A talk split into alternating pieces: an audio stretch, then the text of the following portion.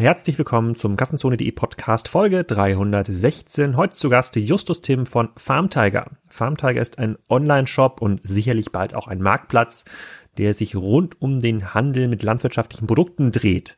Da kann man jetzt meinen, das ist bestimmt so eine kleine abgefahrene Nische, aber die Nische ist größer als der Modehandel. Und wenn ihr lernen wollt, wie Bauern heute einkaufen, wie Landmärkte funktionieren und warum es für Farmtiger so eine Zeit ist, wie Salando sie vor ungefähr zwölf Jahren hatte und man noch ganz gut online Kunden gewinnen kann, die dann sofort beim ersten Kauf profitabel sind, dann könnt ihr in dieser Folge eine ganze Menge lernen. Die sind jetzt seit zwei Monaten online, laufen natürlich auch auf Spryker und sind damit auch sehr happy. Und der Justus erzählt, warum und wie das funktioniert. Und Sponsor dieser Folge ist wieder Apinio. Die müsstet ihr jetzt mittlerweile schon ganz gut kennen. Das ist ein Marktforschungsunternehmen aus Hamburg. Da ist auch der Philipp Westermeier beteiligt. Dann kann es ja nur gut sein. Da kann man Umfragen online erstellen, Zielgruppen auswählen, innerhalb von Minuten Ergebnisse bekommen. Ich habe mal so ein bisschen gestöbert in deren Reports. Die bringen auch so ein paar Reports monatlich und quartärlich raus zu größeren Themen, wie zum Beispiel Fast Moving Consumer Goods. Und ähm, der Reporting könnt ihr euch kostenlos unterladen. Ich verlinke das nochmal in den, in den Show Notes und da kann man zum Beispiel auch Online versus Offline Kaufverhalten ähm, abfragen. Und da habe ich zum Beispiel gesehen, dass Hygieneartikel, Kosmetik, Haar- und Körperpflege von ähm, fast allen Altersgruppen doch häufig online gekauft wird. Also für den 16- bis 24-Jährigen sind es äh, über 40 Prozent, die Kosmetik online kaufen, fast 40 Prozent, die Hygieneartikel online kaufen. Auch die Älteren, also über 50 Jahre, sind da über 30 Prozent. Na, da werde ich die Statistik, werde ich in der Folge 2 mit Christoph Werner auf jeden Fall nochmal vorkramen. Wenn ihr selber Interesse habt an diesen Statistiken und vielleicht mal eine Umfrage erstellen wollt, schaut auf apinio.com vorbei. Ich verlinke das auch in den Show Notes. Und jetzt könnt ihr erstmal was lernen über den Handel mit Landwirtschaftsartikeln. Justus, herzlich willkommen zum Kassenzone Podcast. Heute zum Thema Farm Tiger. Wir reden darüber, was kaufen eigentlich die Bauern, beziehungsweise wo kaufen die Bauern das äh, in Zukunft? Sag doch mal, wer du bist und was du machst. Ja, hi Alex, vielen Dank für die Einladung erstmal. Ähm, Genau, ich heiße Justus Adrian Tim und bin einer von zwei Gründern und der Geschäftsführer von FarmTiger. Und mit äh, FarmTiger verfolgen wir das Ziel, der beste Partner für Landwirte, Landwirte zu werden, äh, wo sie eben alles kaufen können, was sie für ihren Betrieb brauchen. So, also wieder mal ein Podcast, der mich auch privat interessiert. Äh, der eine oder andere Hörer, dem fällt das wahrscheinlich auf, dass ich hier quasi was Berufliche mit dem Privaten immer schön mische, äh, mhm. weil ich mhm. natürlich auch landwirtschaftliche Produkte äh, hin und wieder mal brauche, hier für meine Mini-Farm. Ähm, kannst du uns erstmal erzählen, wie dieser Markt überhaupt gestaltet ist? Also über welche Umsatzdimensionen reden wir denn jetzt mal in Deutschland oder Deutschland, Österreich, Schweiz für Produkte, die ein Landwirt bezieht? Ja, also ähm, der Markt ist relativ gut ähm, dokumentiert, eben weil äh, durch die Direktzahlungen der Landwirte wird es halt ähm, sehr gut erfasst. Und ähm, der, ähm, die, die produktionsbedingten Ausgaben aller Landwirte in Deutschland sind ähm, über 30 Milliarden Euro. Also das ist mhm. der, das ist der Gesamtmarkt. Da ist alles drin. Also Futtermittel, auch die Landmaschinen, ähm, Dünger, Pflanzenschutzmittel, äh, Saat äh, und, und ähm, Saatgut ähm, und auch Produkte für die Tierhaltung. Das ist das, wo wir uns jetzt am Anfang sehr stark drauf konzentrieren. Also das ist dieser Gesamtmarkt und das ist schon äh, enorm krass, wie groß dieser Markt ist, weil ähm, damit ist er halt größer als äh, Consumer Electronics ähm, und, und spielt in, eigentlich in einer Liga mit Fashion, aber es gibt eben da noch kein Zalando. Mm, und du sagst, der Gesamtmarkt ist so groß. Beinhaltet das auch Landmaschinen, also die Trecker, die man so auf der Straße sieht? Ja, das beinhaltet das auch, genau, ja. Hm. Ähm, kannst du mal erzählen, so, wie so, was so ein durchschnittlicher Betrieb an Umsatz macht? Also kann ein Viehwirtschaftsbetrieb oder ein Landwirtschaftsbetrieb mit 50 Hektar, also wie viel Umsatz macht er eigentlich? Was davon gibt er aus für, äh, für Saatgut oder Dünger oder den Pflug, den er hinter sein äh, Fendt spannt?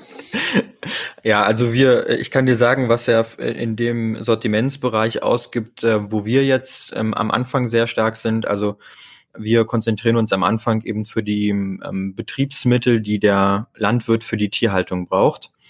Ähm, also zum Beispiel jetzt irgendwie eine Clownschere oder Tränketechnik oder Weidezaungeräte, ähm, solche Produkte und ähm, da gibt der äh, Landwirt ähm, schon zwischen acht bis 12.000 Euro ähm, pro Jahr aus.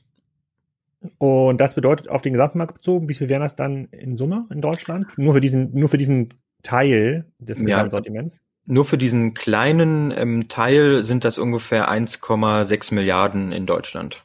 Okay. Wo kauft er denn diese Produkte heute?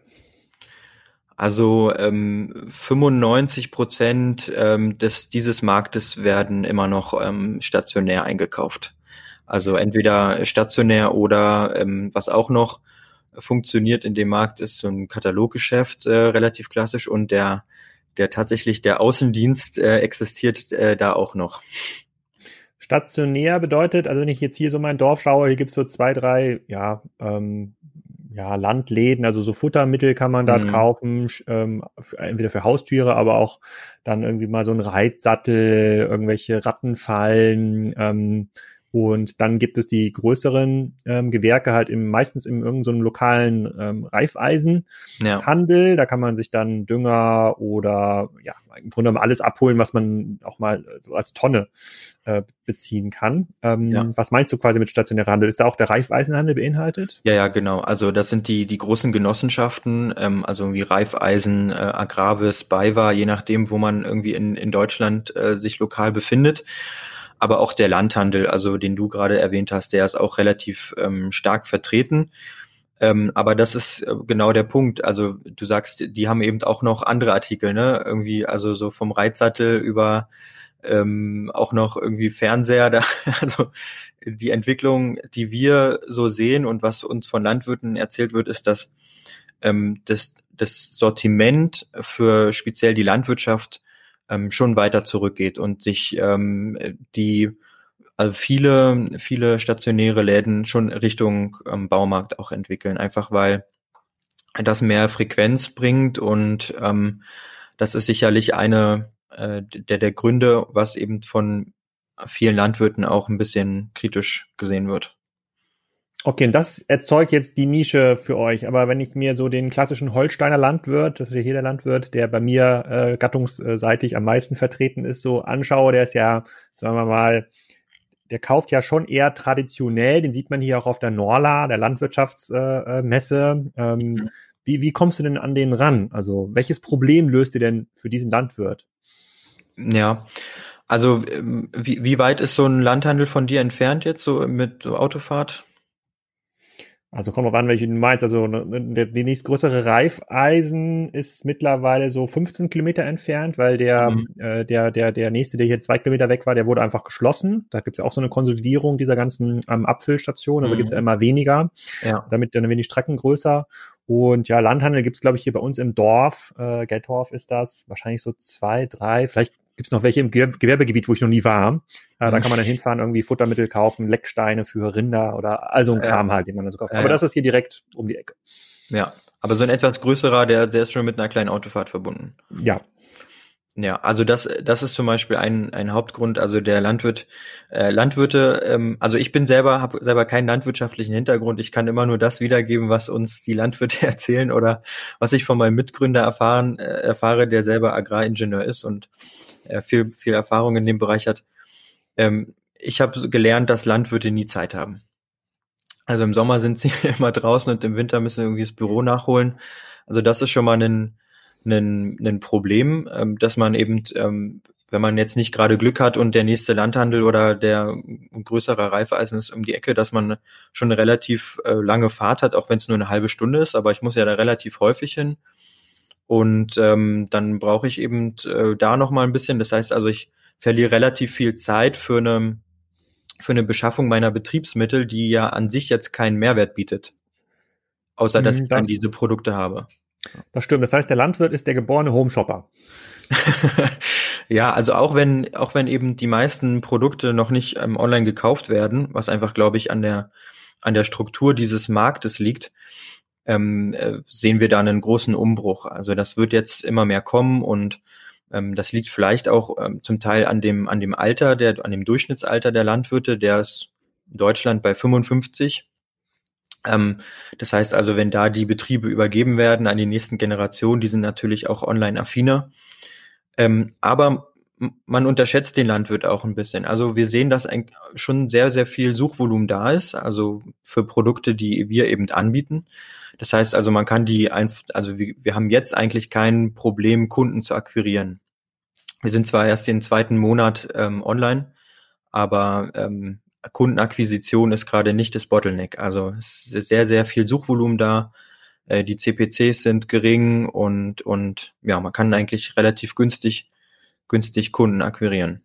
Okay, dann schauen wir mal auf euer Sortiment. Ich habe hier ähm, mal eure Webseite ähm, geöffnet. Wenn man da jetzt mal aufgeht auf farm-tiger.de, dann finde ich dort in in Hauptnavigationen Rinder, Geflügel, Schafe, Ziegen, Pferde, Schweine, Hof und Stall, Veterinär. Tickt ein Landwirt quasi so, in, also es gibt quasi Landwirt, der denkt in Rinder, der denkt in Geflügel. Also ist das quasi das, ähm, die Regallogik, die ihr so kennt? ja, also ähm, wir sehen, dass eigentlich die meiste Suche, ähm, also oder die, die meiste Navigation findet nicht über über jetzt diese Kategorien oben statt, sondern wirklich primär über die Suche, weil der Landwirt weiß eigentlich schon immer ziemlich genau, was der, was der braucht. Es ist jetzt nicht so, dass der irgendwie auf unsere Seite kommt und sagt, ich lasse mich jetzt mal inspirieren, äh, was jetzt hier für ein tolles Angebot gibt und dann kaufe ich das, sondern der hat ja einen Bedarf. Und mhm. der sagt, ich brauche jetzt irgendwie diese Clownschere ähm, oder irgendwie die, diese Schermaschine ähm, und dann sucht er halt das Produkt und oft wissen sie schon ziemlich genau, was für ein Produkt, also wissen auch die Marke und ähm, das heißt also, die, die, die meiste, ähm, ja, die meiste Navigation findet tatsächlich über die, die richtige Suche statt. Hm. Du sagst jetzt ja, auf der Webseite habt ihr jetzt ja auch eure USPs alle mit Tiger ausgedrückt. Hochwert Tiger, Günst Tiger, Versand, Pferd, Tiger, Mut Tiger, sehr gut. Ähm, sind das auch quasi, also wenn ihr dort online sucht, ist, äh, und jetzt nehmen wir mal, was auf der, Web, auf der Startseite jetzt ist, da ist jetzt zum Beispiel der Kunststoffheuspender für Pferde, 200 Liter ist da drin, kostet äh, 61 Euro. Mhm. Ähm, ist das jetzt deutlich günstiger als im, im Landhandel oder kennt er da den Preis eigentlich für so einen Kunststoffvollspender? Weil so oft wird, so oft kauft man sich ja jetzt keinen Kunststoffvollspender. Nee, vielleicht für das Produkt nicht, aber ähm, also den, ähm, den, den Preis kennt er schon für, sage ich jetzt mal, teurere Produkte. Ähm, und das ähm, ist auch die Customer Journey, die wir sehen. Also die meisten oder die allermeisten Kunden, die wir jetzt akquirieren, die kommen über Google Shopping, PLA. Und ähm, dort sind wir ähm, schon günstiger mit den Produkten, die äh, wir dort anbieten. Und das ist auch der ähm, ein USP, den wir gegenüber dem Landhandel haben, weil der kann natürlich nie so günstig sein wie wir mit den mit der mit der Miete und mit dem Personal, das der eben auf der Fläche bezahlen muss. Ähm. Aber würde denn, das erinnert, das erinnert ja schon sehr stark, wie du eingangs gesagt hast, an diese Phase von Salando vor ähm, zwölf Jahren mittlerweile. Also da gab es mhm. auch schon, da gab es schon Otto, die waren auch schon relativ groß, aber so viele gab es da noch nicht. Also du sagst ja, ein Großteil des Umsatzes findet heute noch stationär statt. Die meisten Händler haben auch eine stationäre DNA. Ja. Ähm, was ist denn, wenn die anfangen, äh, also gibt es eine BayWa-Webseite oder andere Webseiten, ja. wo ich auch online diese Produkte kaufen kann? Und wenn es die gibt, warum sind die nicht erfolgreich? Ja, also ähm, die, die meisten der, der großen Genossenschaften haben irgendwie einen Online-Shop. Ähm, da kann man, kannst du auch gerne mal raufgehen. Ja. Ähm, was man da, was man da Nehmen, sieht. Wir ein, ein Beispiel. Welches denn? Also ja, einfach auf Reifeisen Online-Shop oder sowas? Ja, oder BayWa. Manchmal mhm. sind die so ein bisschen versteckt, da muss man dann irgendwie noch so, ähm, so, ein, so einen Reiter finden, dass man dann auch wirklich zum Online-Shop kommt, aber mhm. ähm, ja, kannst du mal Kannst du mal machen. Oder vielleicht. Hm? Ja, gucke ich gleich mal. Hm? Erzähl weiter, erzähl weiter. Ich, ich, ich, ich, recherchiere hier mal ein paar. Ah, okay, okay, gut. Also, ähm, was man da halt feststellt, ist, dass ähm, äh, wenn man wenn man sich auf den Online-Shops bewegt, dann hat man äh, relativ schnell ähm, eigentlich das Gefühl, was der Landwirt auch hat, wenn er jetzt in den stationären Handel geht. Also da werden dann irgendwie auf der Startseite Gartenmöbel beworben oder irgendwie ähm, äh, Grillzubehör, das spricht dich natürlich an, Alex, aber ähm, der Landwirt, der jetzt vielleicht äh, die Suche hat nach wirklich den professionellen Betriebsmitteln, die der äh, sucht, ähm, da, da kommt es vielleicht ein bisschen, bisschen komisch rüber, wenn, wenn da halt, ja, das so eher so einen Baumarktcharakter hat. Mhm. Also die ja. haben, die haben auf jeden Fall äh, Online-Shops und die haben auch, die haben auch relativ äh, ordentlich Traffic. Also das ist gar nicht schlecht. Ähm, aber was wir sehen, ist, dass sie halt ähm, auch da wieder relativ teuer sind, weil die haben halt diesen klassischen Kanalkonflikt. Die können äh, in ihrem Online-Shop nicht sehr viel günstiger sein oder gar nicht günstiger sein als auf ihrer, ähm, als im stationären Handel. Ja, okay. Ja, ah, okay, deswegen, ah, jetzt verstehe ich das. Also die müssen quasi, äh, die sind dann so ein bisschen quasi in ihre Kanäle gebunden. Also der ähnliche Konflikt, den wir auch schon bei einem Kanal in Piken Kloppenburg oder anderen Karstadt dann irgendwie hatten, dass sie dann online ihre, ihre eigenen Preise nicht unterbieten ähm, konnten. Das ist den Vorteil spielt ihr jetzt für euch aus. Genau, ähm, das ist einer. Ähm, es gibt aber auch noch viele andere. Also was wir erfahren ist, dass ähm, die natürlich durch diese genossenschaftliche Struktur, die die haben, also die sind eben ja in irgendwie Unterorganisation gegliedert und ähm, jeder hat da irgendwie mit, Mitspracherecht, haben die es halt relativ schwer zu innovieren oder neue ähm, Produkte auf dem Markt zu vertesten, weil die halt der ähm, Entscheidungsprozess sehr lange ist und jeder möchte da irgendwie mitreden und ähm, ja, also wir, wir, wir glauben, dass wir halt ähm, dadurch schneller sein können als, als die großen Spieler. Wie schwierig ist es denn, Lieferanten in diesem Bereich zu finden, die sagen, ja, kommt, dann schicken wir euch jetzt hier mal ein paar Kunststoff, äh, Kunststoff-Futterboxen für Pferde rum in euer Lager? Ja, das ist ähm, tatsächlich relativ schwierig, weil ähm, diese ganze, die ganze Branche ist sehr, sehr konservativ. Und ähm, wenn man mit den Herstellern, mit den Lieferanten spricht, dann ähm, wollen die eigentlich auch mit dem mit dem Online-Geschäft nichts zu tun haben. Die haben halt da die ähm, die die klassischen Vorbehalte, ja, die machen irgendwie meine Marke kaputt oder ähm, die verscherbeln die Produkte äh, zu günstig online. Ähm, das heißt also jemand, der nicht die die Herstellerkontakte und Lieferantenkontakte in ähm, auf, auf äh, Geschäftsleitungsebene hat, der wird es relativ schwierig haben, überhaupt Produkte von äh, online anbieten zu können. Das ist bei uns zum Glück anders. Also mein ähm, Co-Gründer, der ist, äh, ja, der kommt ja eben aus der Branche, ähm, äh, der kennt ähm, alle äh, relevanten Hersteller und Lieferanten äh, und Kühe mit Namen. der, hm. ähm, der hat äh, eben sehr guten Zugang zu dem und ist auch äh, sicherlich einer unserer Vorteile. Ah, ah, okay. Also, und wie groß ist euer Sortiment heute? Also, wenn ich heute Farm Tiger gehe, wenn ich das vergleiche jetzt auch mit den anderen Anbietern, wie viele Produkte finde ich da? Also, wir haben jetzt, äh, wir, wir, befinden uns ja noch ganz, ganz am Anfang und unser Startsortiment umfasst jetzt ein bisschen mehr als 3000 SKUs. Okay, und wenn ich jetzt in einen Standard-Landhandel gehe, wie viele Produkte finde ich da in so einem Markt? Puh, also, wenn wir die Fernseher mal abziehen, von denen du vorhin geredet hast. ja, ähm, Gute Frage. Das äh, weiß ich nicht. Was würdest hm. du schätzen?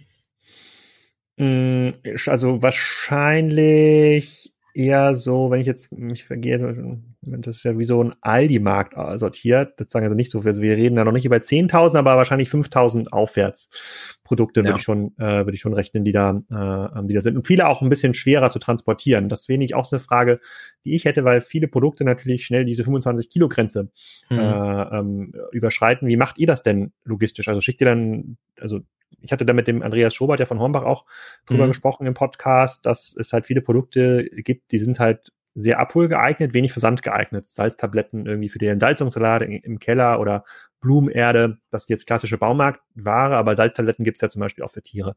Ähm, ja. Wie macht ihr das denn? Verschickt ihr solche Sachen gar nicht? Ja, bietet ihr sowas gar nicht an? Ähm, also aktuell noch nicht, ähm, weil wir sind jetzt gerade erst noch am, ähm, am, am Aufbau des ganzen Sortiments. Also jetzt in den nächsten Monaten werden wir dann ähm, um die 10.000 äh, SKUs anbieten und äh, darunter werden dann auch Produkte sein, die wir Cargo-Artikel nennen. Das sind eben Artikel, die über diese Sperrgutgrenze fallen, entweder vom mhm. Umfang oder vom Gewicht her. Äh, dafür braucht man schon ein bisschen andere logistische Prozesse. Also das kann man dann nicht mehr halt in dem Paket versenden äh, mit, mit DHL, äh, sondern das kommt dann eben auf einer Palette. Da sind dann auch also richtig große Produkte, wie irgendwie eine, eine Weidehütte oder ähm, oder so, so Weidepanels, ähm, so Eisenwaren äh, darunter. Das werden wir, äh, das werden wir auch bald anbieten. Und dafür ähm, sind wir gerade am Aufbau von einem, von einem eigenen kleinen Lager, wo wir die Artikel dann separat verschicken. Ja, okay, verstehe ich. Die, ich, ich habe hier nur gerade einmal draußen äh, draußen gewinkt, äh, weil hier der Amazon-Fahrer gerade kommt. Das, ist, immer, ah. das äh, ist oft beim Podcast so. Das ist äh, der Eindruck muss entstehen, dass hier viele Lieferanten jeden Tag kommen. Stimmt auch, leider.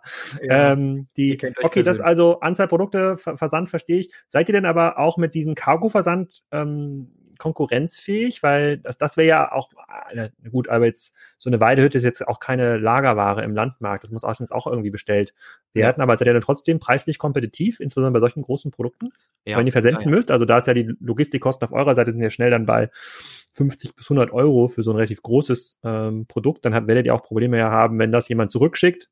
Ähm, ja. Müsstest auch mal sagen, wie das denn ist, die Retouren, äh, äh, sozusagen die Retourenkultur der Pharma. Ja. Ähm, wie schätzt du das ein? Also ähm, der, der, der Kunde ist bereit, die, die Versandkosten, also irgendwie 50 Euro oder sowas ähm, zu zahlen. Äh, das wissen wir aus der Erfahrung heraus, ähm, weil einfach der, das Produkt an sich so viel günstiger ist bei uns als jetzt ähm, im stationären Geschäft.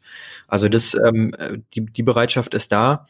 Und äh, die Retourenquote, klar, das wäre natürlich problematisch, wenn er die zurücksendet, aber zum Glück sind die Unit Economics in dem Bereich äh, wirklich extrem spannend. Also ich habe meine ganze berufliche Karriere im E-Commerce verbracht und habe da schon viele Kategorien gesehen. Ähm, aber ähm, die Branche ist da definitiv am attraktivsten. Also es gibt sehr, sehr hohe, hohe Warenkörbe ähm, mit, einer, mit einer hohen Marge und einer sehr geringen Retourenquote, die unter fünf Prozent ist. Oh, und oh, okay. ähm, das ähm, liegt daran, dass eben der Landwirt so genau weiß, was er braucht. Also er kennt die Produkte meistens, er kennt auch viele Marken schon und ähm, hat quasi diese Kaufentscheidung schon schon getroffen, kauft dann das Produkt und retourniert halt in ganz seltenen Fällen, wenn er irgendwie keine Ahnung irgendwas kaputt ist oder wenn es ihm dann irgendwie doch nicht gefällt oder irgendwie eine Schraube fehlt. Ähm, aber es gibt da halt nicht diese Auswahlbestellung. Ich kaufe mir jetzt irgendwie mal eine Weidehütte in, in Grün und in Rot und dann gucke ich mir, welche ähm, irgendwie mir besser gefällt und schicke die andere zurück. Das, das gibt's halt nicht. Hm. Und äh, müsst ihr dann viel beraten online? Also wenn man so ein Modell jetzt vor, sagen wir mal, sechs, sieben Jahren gegründet hätte, da war so, das war so die Hochphase des Content Commerces. Ähm, da hätte man angefangen mit dem wie baue ich eine Weidehütte oder äh, wie schweiße ich, äh, wie schweiße ich das Texas-Gitter wieder zusammen? Ähm, ja. ist, spielt das eine Rolle für euch? Also ein großes Forum oder so Beratung zwischen Farmern? Also das wäre, hätte ich jetzt vor fünf, sechs Jahren hätte man auf jeden Fall so angefangen. Ja, das ist auf jeden Fall interessant. Ähm, wir merken schon, dass ähm, viele Landwirte doch ähm, Beratung brauchen bei bestimmten Produkten, weil sie sich irgendwie nicht sicher sind zwischen zwei Geräten oder weil sie ähm, irgendwie nochmal eine Nachfrage zu dem Produkt haben. Ähm, unsere aktuellen Zahlen sind, dass 20 Prozent aller Landwirte bei uns, an, äh, bei uns anrufen, bevor sie bestellen. Mhm. Ähm, und das ist auch sicherlich ein Grund, warum wir vor Amazon und Co. nicht so viel Angst haben müssen, weil die können das eben nicht äh, liefern. Und ähm, also das ist ein Grund. Und das ist aber auch eine, eine Riesenchance für uns, weil wenn man den Kunden mal am Telefon hat, also näher kommt man ja gar nicht ran. Ähm, und dann erfährt man noch, ähm, okay, dass er irgendwie Schafe oder Kühe oder was auch immer hat und äh, das dann kommt dann äh, war es letzte Woche wieder der Fall, da hat irgendwie ein Kunde angerufen und dann ist beim Telefonat rausgekommen, dass der irgendwie den, sein, seinen Stall jetzt komplett neu gebaut hat und dann, ähm, der hatte eigentlich nur eine Frage zu irgendeinem Tränkebecken und hat dann äh, bei uns äh, irgendwie die ganze Tränketechnik bei uns geordert für mehrere tausend Euro. Also schon, schon eine sehr coole Chance auch. Ähm, ähm, neben dem Op Operation-Aufwand, den man. Du hast gerade gesagt, hohe Margen. Ähm, in die Margen sind ja im Consumer-Bereich teilweise so niedrig, weil es so viele Konkurrenzprodukte aus Asien gibt. Jetzt äh, nehmen wir mal an, die Qualität ist okay, ja, von den ja. Kopfhörern, die man direkt aus Asien ordert. Ähm, es gibt ja viele, äh, so, zum Beispiel so eine, eine Schafsschere oder Clownschneider. Das ist ja relativ einfache Technik, das könnte man ja ohne weiteres aus, auch im Ausland ähm, produzieren. Gibt es quasi diese Art von Wettbewerb im Agrarbereich noch nicht? Sind das alles europäische Hersteller? Also gibt es jetzt niemanden, der jetzt in die Amazon-Kategorie äh, Share äh, Share-Maschinen äh, einsteigt und da sieht man dann die ganzen äh, äh ja, China-Marken in Anführungsstrichen. Hm. Also ähm, doch viele ähm, oder einige Hersteller äh, lassen auf jeden Fall in, in Asien produzieren. Aber es gibt jetzt, ähm, es gibt jetzt da noch nicht diesen Amazon-Trend, dass es da sich irgendjemand äh, darauf, nur darauf spezialisiert. Ähm, das, das hängt auch ganz stark davon ab, ob der, ob das Produkt irgendwie ähm, brandaffin ist oder nicht. Also jetzt irgendwie, wenn ich mir eine teure Schermaschine kaufe, wie für ein paar hundert Euro, dann ähm, spielt da eine Marke schon noch eine große Rolle. Ähm, wenn ich jetzt aber zum Beispiel ähm, über so ein, so ein Weidepanel ähm, rede, dann ist da die, ähm, die Suche nach einer Marke eigentlich eher unrelevant. Hm. Okay, und ich kann mir gut verstehen, der, der, der klassische Landwirt ist ja auch Profi-Anwender, der wird, äh, äh genau. der wird, der wird, das habe ich, das habe ich auf der Norla, das ist ja hier quasi die große Messe in Rendsburg nebenan, mhm. das Nachbardorf, ähm, gesehen. Da gibt's ja ganz viele Anbieter auch aus Asien, die zum Beispiel mit ähm, ja, so Hoftraktoren oder kleinen Frontladern versuchen, den Markt zu erobern. So ein Frontlader kostet schnell mal 50, 60, 70.000 Euro. Mhm. Äh, und dann sagt der asiatische Hersteller, wir können es auch für 25. Trotzdem wird's nicht gekauft, ähm, weil man in der Regel halt keinen Service bekommt hier vom Landmaschinenhändler. Ja. Und niemand Bock hat, irgendwie die Hydraulikpumpe aus Asien dann von AliExpress zu ordern und die selber ähm, einzubauen. Das hat sich hier, da, da rümpft jeder hier die Nase, wenn man jetzt mit irgendwelchen Marken kommt, die äh, hier nicht vor Ort äh, vertrieben werden. Das macht es wahrscheinlich dann auch schwieriger in allen anderen Bereichen im Landwirtschaftsbereich, weil das dann doch schon viel Anwender sind und die Schafschere dann einfach irgendwie tausend Schafe funktionieren muss. Ich persönlich habe noch nie ein Schaf geschert, keine Ahnung, ja. wie, wie oft die geschärft werden muss, aber kann ich ja. mir gut vorstellen, dass die muss schon funktionieren, so eine Schafschere. Ja, das stimmt. Also es kommt wirklich extrem stark aufs Produkt an. Also bei manchen Produkten funktioniert es extrem gut, dass man da keine Brand hat, was natürlich für uns dann sehr attraktiv ist, äh, später Eigenmarken zu entwickeln. Wir haben ein sehr großes Netzwerk an, an Herstellern aus, aus Asien, mit denen wir dann Eigenmarken sourcen können. Ist aber natürlich auch Working Capital intensiv, also für uns jetzt in der Startphase noch nicht geeignet, aber sicherlich in den nächsten äh, ein bis drei Jahren ein sehr relevantes Thema. Also weil bestimmte Produkte kann man schon sehr gut äh, substituieren mit mit ähm, ja selbst eigengesourcten äh, äh, Artikeln. Ja. Mhm. Dann reden wir mal ein bisschen über den Kunden. Woher kommt denn euer Kunde? Wie findet ihr den Farm Tiger? Weil du hast ja gerade äh, gesagt, die sind ja sehr katalogaffin noch, sitzen oft zu Hause und haben jetzt quasi nicht so oft Zeit. Äh, ähm, ähm, ja, noch Google müssten sie ja schon. Du hast ja gesagt, die Google-Suche ist wichtig für euch. Aber erzähl mal, woher kommen denn die meisten eurer Kunden? Also momentan kommen fast alle Kunden ähm, wirklich über PLA, also Google Shopping. Ähm, weil äh, das funktioniert einfach extrem gut jetzt für uns. Äh, das ist nicht ähm, das Bottleneck, was wir haben. Ähm, da gibt es einfach ein sehr, sehr großes Suchvolumen auf ähm, da verschiedenste ähm, Artikel. Und ähm, ja, da kann man sich halt einfach listen und wenn man da einen ganz attraktiven Preis hat und irgendwie der Shop vertrauenswürdig aussieht, ähm, dann kommt da auch eine, eine, eine ziemlich hohe Conversion Rate raus. Also mhm. ähm, das ist für uns aktuell der stärkste Kanal. Ähm, ja, Mund-zu-Mund-Propaganda ist sicherlich auch äh, ein Thema. Also wenn ein Kunde, wenn, wenn ein Kunde, ein Landwirt zufrieden ist, dann ähm, hatten wir auch schon den Fall, dann wird es äh, weitererzählt und die sind ja sehr gut vernetzt, die Landwirte. Mhm. Und wenn die eine gute Erfahrung mit einem machen, dann sagen die, hey, guck mal, ich habe das da irgendwie 50 äh, Euro günstiger bekommen und hat super geklappt, war ein paar Tagen da, ähm, mach das auch mal. So. Ähm, also das funktioniert, das funktioniert sehr gut. Ähm, in der Zukunft sind wir sicher, dass ähm, auch Social Media eine relevante Rolle spielen wird, weil wir wissen, dass sehr, sehr viele Landwirte, also ungefähr die Hälfte aller Landwirte benutzen Social Media. Äh, Facebook, Instagram, auch TikTok. ähm, und das wird auch ein relevanter Kanal für uns später werden, aber jetzt reicht uns äh, Google Ads eigentlich aus. Hm, okay, also die Landwirte kommen zu guten Akquisekosten erstmal zu euch, weil der Kanal noch gut funktioniert. Ja. Ähm, und dann stellt sich die zweite Frage im Anschluss. Ähm, ist denn die Erstbestellung dann auch direkt profitabel? Weil davon haben die frühen E-Commerce-Modelle im Consumer-Bereich natürlich profitiert, dass sie nicht mit äh, Customer Lifetime Values kalkulieren mussten, sondern eigentlich in jeder Bestellung einen, einen profitablen Case hatten. Ja, das ist wirklich wie im Wilden Westen. Also ähm, die, die, wenn der Warenkorb vernünftig groß ist, dann kann man mit der äh, mit der ersten Bestellung tatsächlich äh, positiv sein, ja. Einfach weil okay. die Customer Acquisition Costs relativ gering sind ähm, und weil der Warenkorb im Durchschnitt halt relativ hoch ist, also 150 Euro oder mehr. Hm. Ähm, und da hat man dann natürlich mit einer entsprechenden Marge genügend Raum.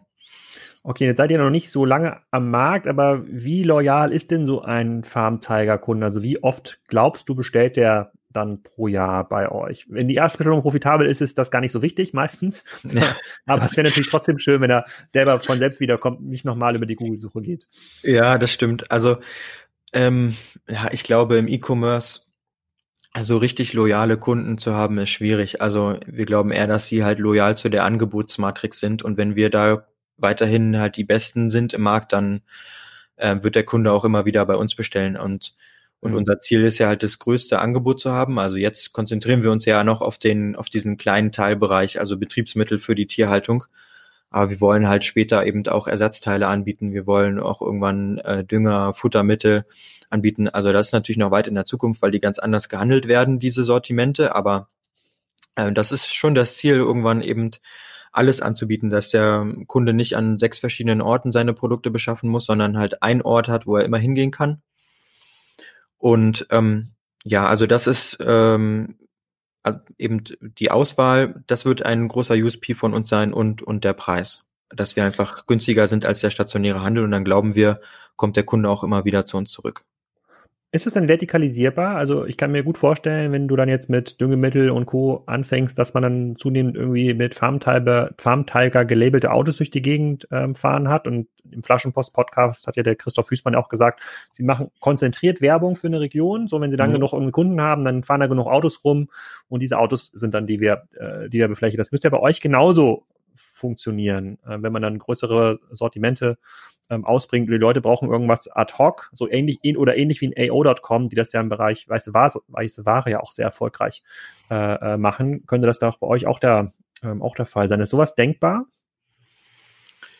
Also du meinst dann aber Vertikalisierung in welchem Bereich? Also, die also Vertikalisierung, dass ihr auch die Logistik ownt. Also das ihr ja. muss jetzt nicht ein Düngemittelhersteller sein, aber dass ihr, ihr seid im Grunde genommen dann so, also gehen wir mal auf das Flaschenpost-Beispiel. Ja, die mhm. sagen ja klar, der lokale Getränkehändler, der könnte jetzt auch liefern, aber der kriegt das, ähm, der kriegt einfach die Abwicklung nicht so sauber hin, der hat nicht einen ausreichend großen Kundenstamm, der kriegt, äh, der kriegt seine, seine Autos nicht so gut durchgelastet, ja, mhm. ähm, hat keine effektive Routenplanung, weil er sich irgendwie auf dem Zettel das im Markt aufschreibt. Das ist ja alles, was ihr deutlich besser lösen könnt. Ja. Äh, und dann hat man irgendwann ein Auto stehen mit Flaschenpost, was dann ähm, neben dem keine Ahnung, neben dem Düngemittel gleich noch die Milch mitbringt. braucht jetzt der Bauer in der Regel nicht, aber das war ein schlechtes Beispiel. Keine Ahnung, die Batterien, die Ersatzbatterien, die er braucht für ja. seine äh, Fernsteuerung am Fernseher. Ähm, so, das, äh, das ist ja äh, insbesondere bei Produkten, die so lieferintensiv sind, und da gibt's natürlich im Farmbereich ja sehr, sehr viele, mhm, ja. Ähm, ja eigentlich, äh, eigentlich eine ganz spannende Vorstellung, oder?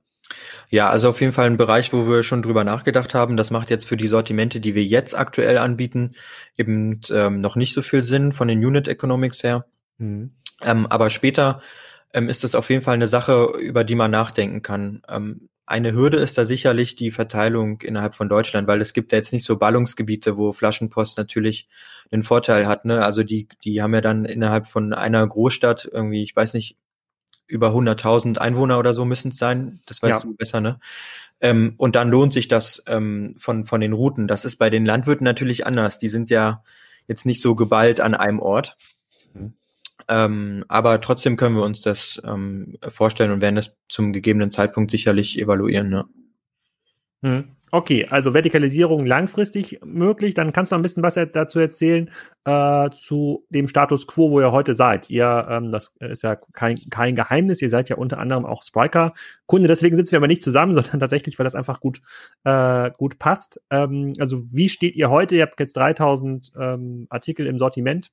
Ja. Und seid auch lieferfähig. Also man kann auf der Webseite äh, bestellen. Wie groß ist euer Team? So, was sind die nächsten Entwicklungsschritte?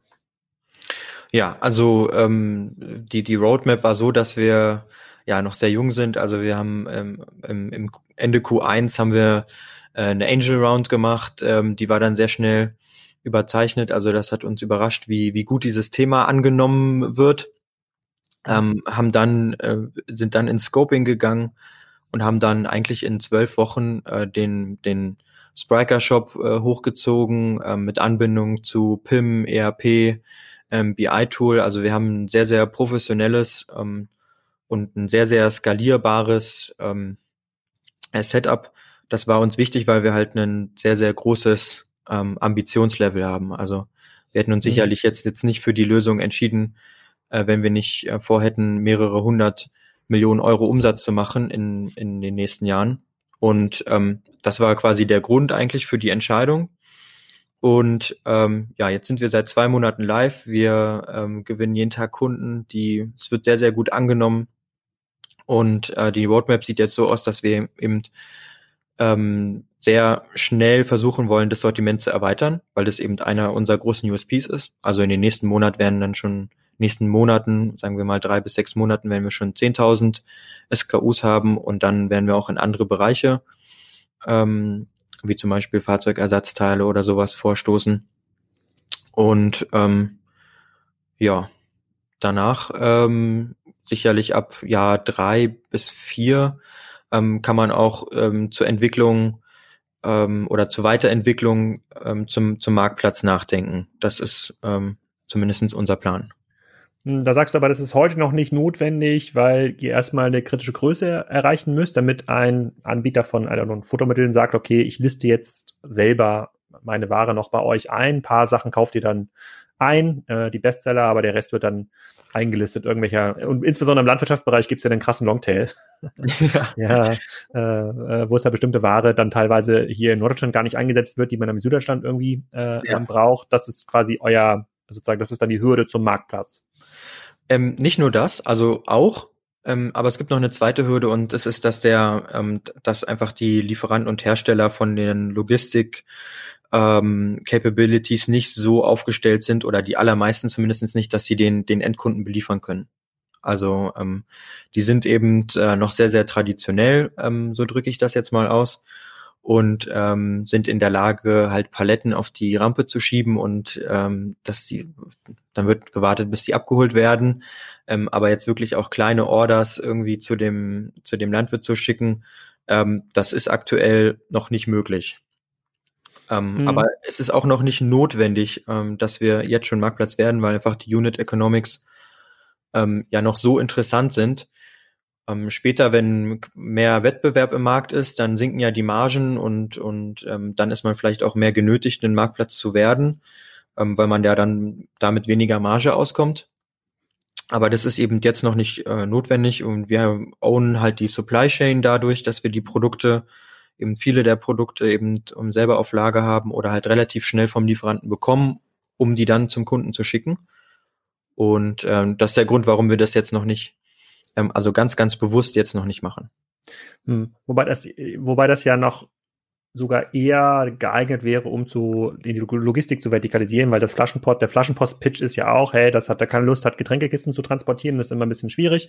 Genauso ist das irgendwie mit Blumenerde oder Dünger oder was auch immer und ähm, äh, gut, manchmal braucht man dann auch irgendwie so ein Pickup mit so einem kleinen Ladekran, damit man irgendwie die, die Tonne, die Tonne, was auch immer man da geladen hat, auch runter äh, bekommt oder muss das irgendwie ja. vom Hänger liefern. Aber genau das gibt's ja im, äh, das, genau das gibt's ja im, im Landwirtschaftsbereich eben noch nicht auf einem Niveau, wie wir das mittlerweile im B2C-Bereich ähm, ähm, gewohnt sind. Das, und wenn dann auch nur irgendwie telefonisch und dann fragt man den Nachbarbauern, der muss das dann irgendwie mitbringen beim nächsten Mal. Geht alles, ja. aber da sehe ich auf jeden Fall sehr viel Marktpotenzial äh, für euch, insbesondere weil sich die großen Genossenschaften da auch schwer tun, aufgrund mhm. der Legacy.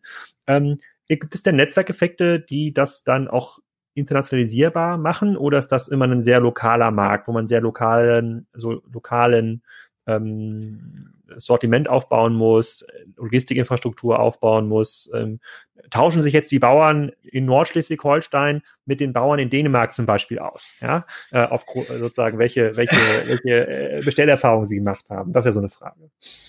Ähm, also glaube ich jetzt eher weniger. Aber die Netzwerkeffekte braucht man ja hauptsächlich, um günstig Kunden zu akquirieren, oder? Hm, also Netzwerkeffekte können natürlich aus vielen Ebenen äh, eine Rolle spielen, wenn man jetzt irgendwie ähm, solche sozusagen so kleine äh, Lager hat, die dann eine mhm. bestimmte Region einfach schnell beliefern können, dann kann man auch ja. im Ausland dann mal so schnell so eine Region mit beliefern. Das wäre auf der Logistikseite. Auf jeden Fall auf der Einkaufsseite, klar wäre es, wäre es dann relevant, wenn die Produkte, die dort in Europa ähm, genutzt werden, überall bekannt sind, keine Ahnung, die Schafscheren in England mhm. oder in Frankreich die gleichen sind wie in Deutschland, dann hätte man natürlich irgendwann so eine Einkaufsmacht, so ein Einkaufsvolumen und könnte dann relativ einfach auch nach Frankreich expandieren ne? Ja. und könnte dann genauso über Google und Co. mal schauen, ob es läuft. Das ist ja das Spannende an dem Markt. Das geht ja in vielen B2C-Märkten eben nicht mehr. Also ja. äh, ähm, genau, und auf der Kunden, ähm, auf der Kundenseite ist, ist, je größer man oder je mehr man in diesen Service investiert, je besser euer CRM wird, je besser ihr dann auch den Kunden äh, bedienen ähm, können. Das sind ja Dinge, die lassen sich ja auch relativ schnell ins Ausland übertragen. Ja. Das ist dann aber so eine Art Service-Level, was man dann aufgebaut hat. Ähm, okay. des, deswegen finde ich es eigentlich gar nicht so uninteressant. Also wenn du das, also ähm, äh, ich, ich dachte da, also wenn du das eben auch unter Netzwerkeffekte verstehst, ähm, ähm, äh, dann, dann, dann hast du recht. Also wir glauben, dass wir sehr viele Skaleneffekte erzielen können im Einkauf. Das haben wir jetzt schon. Also wir kaufen in ganz Europa ein bei verschiedenen Herstellern und Lieferanten, teilweise auch in Asien, teilweise auch in Nordamerika, ähm, je nach Produkt. Und ähm, also das auf jeden Fall, da hat man Skaleneffekte, weil man mehr Volumen hat.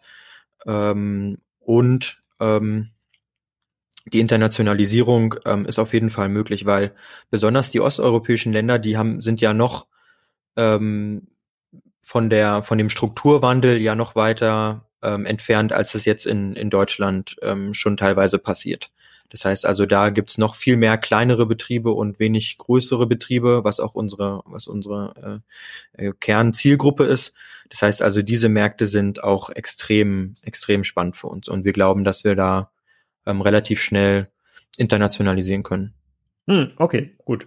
Ähm, Verstehe ich. Dann, äh, das habe ich verstanden. Also der Markt ist da. Ihr habt quasi jetzt die Basis geschaffen, technisch, infrastrukturell, einkaufsseitig, um da auch die Nachfrage ähm, zu bedienen. Ähm, kannst du so ganz, ganz grob, wenn man jetzt mal angenommen 21 läuft, super äh, für euch äh, äh, verraten, welche Umsatzdimensionen ihr schon so vorstoßen wollt? Reden wir da 21 schon über achtstellige Umsätze bei Farm Tiger?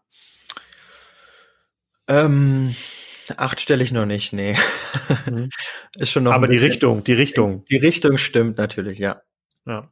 Okay, okay. Und du hast, siehst bisher auch noch kein großes Risiko von BayWa, Raiffeisen und Co., dass die äh, äh, morgen anfangen, auch aggressiv äh, in diesen Online-Bereich zu investieren. Beziehungsweise wenn sie es tun, und man sieht es ja schon, hier gibt es ja den einen oder anderen Online-Shop, ja. dann sind sie ähm, gehandicapt auf äh, sozusagen aufgrund der Preisbindung, ähm, damit sie ihre eigenen Läden äh, nicht, äh, äh, nicht umgehen. Da weiß ich auch fairerweise gar nicht, wie die teilweise betrieben werden, ob das so ein Franchise-System ist oder ob die alle ge geowned werden von den Genossenschaften. Weißt du das? Mm, also ich weiß es auch nicht im Detail, dafür bin ich zu wenig äh, Landwirt und mehr Betriebswirt.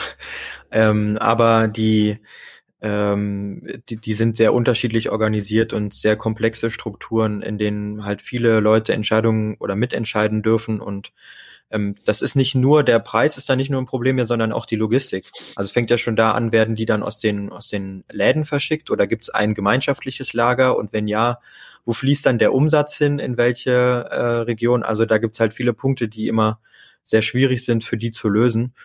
Ähm, ich glaube, dass die da auch investieren, aber die Frage ist halt, ob sie schneller sein können. Und wir glauben, dass die durch eben die Legacy und die Struktur, die sie haben, das eben ähm, äh, nicht sein können. Oder zumindest nicht so schnell.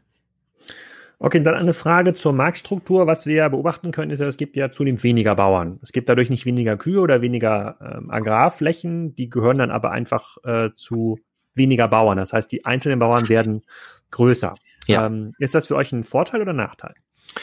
Also wir spezialisieren, spezialisieren uns jetzt nicht auf diesen, auf den, auf den Landwirt, der so, ähm, ich sag mal, 1000 Hektar oder mehr hat, weil das sind da schon noch ähm, andere Dimensionen. Ähm, ähm, die, die kaufen auch ganz anders ein. Das sind dann Betriebe, wo, wo auch ganz, ganz viele Mitarbeiter sind, die ja nicht in, im familiären Umfeld, sage ich jetzt mal, betrieben werden. Ähm, Aber die haben doch auch das Interesse, dass sie einen guten Preis bekommen. Das stimmt, aber die können teilweise auch schon direkt beim Hersteller einkaufen, einfach weil sie so groß sind. Oder beim, beim, beim Großhändler. Und für die ist es dann in, aktuell interessant. Ähm, ich glaube schon, dass wir später für die auch ein relevantes ähm, Angebot schaffen können, weil wir eben auch B2B-Funktionalitäten ähm, dann anbieten. Ähm, vielleicht sogar irgendwann ähm, Software stellen oder irgendwie softwareseitig integrierbar sind in, in, in deren Betriebsmittelbeschaffung. Mhm. Ähm, das sind alles spannende Felder, aber das ist aktuell noch nicht der Fokus, weil die sind äh, schwieriger zu akquirieren und der Markt ist halt so gewaltig. Ähm, da reicht es aus, wenn man sich jetzt ähm, am Anfang zumindest mal auf die Landwirte konzentriert, die vielleicht ein paar Mitarbeiter haben, aber noch nicht diese gewaltigen ähm, Betriebe sind. Ja, das, das sind doch die, die allermeisten. Ja, ja, das okay. sind die aller, allermeisten. Also über 85 Prozent in Deutschland.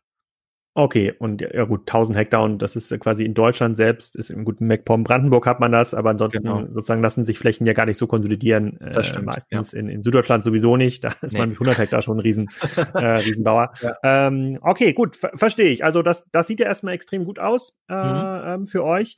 Ähm, allerletzte Frage, Wettbewerb äh, quasi aus der reinen Digitalszene? Also gibt es ein Farm Tiger Vorbild in den USA, in Frankreich, äh, UK, wo du sagst, so mal in diese Richtung könnte es für uns auch gehen? Mm, nee, Vorbild nicht. Also es gibt ähm, es gibt eine Reihe von digitalen Playern ähm, in Deutschland, in Europa, in Frankreich. Ähm, aber die allermeisten von denen haben ähm, haben einen totalen Nischenfokus. Also die wollen dann auch in dieser Nische bleiben, entweder weil sie irgendwie aus historisch bedingt irgendwie aus dieser Ecke kommen.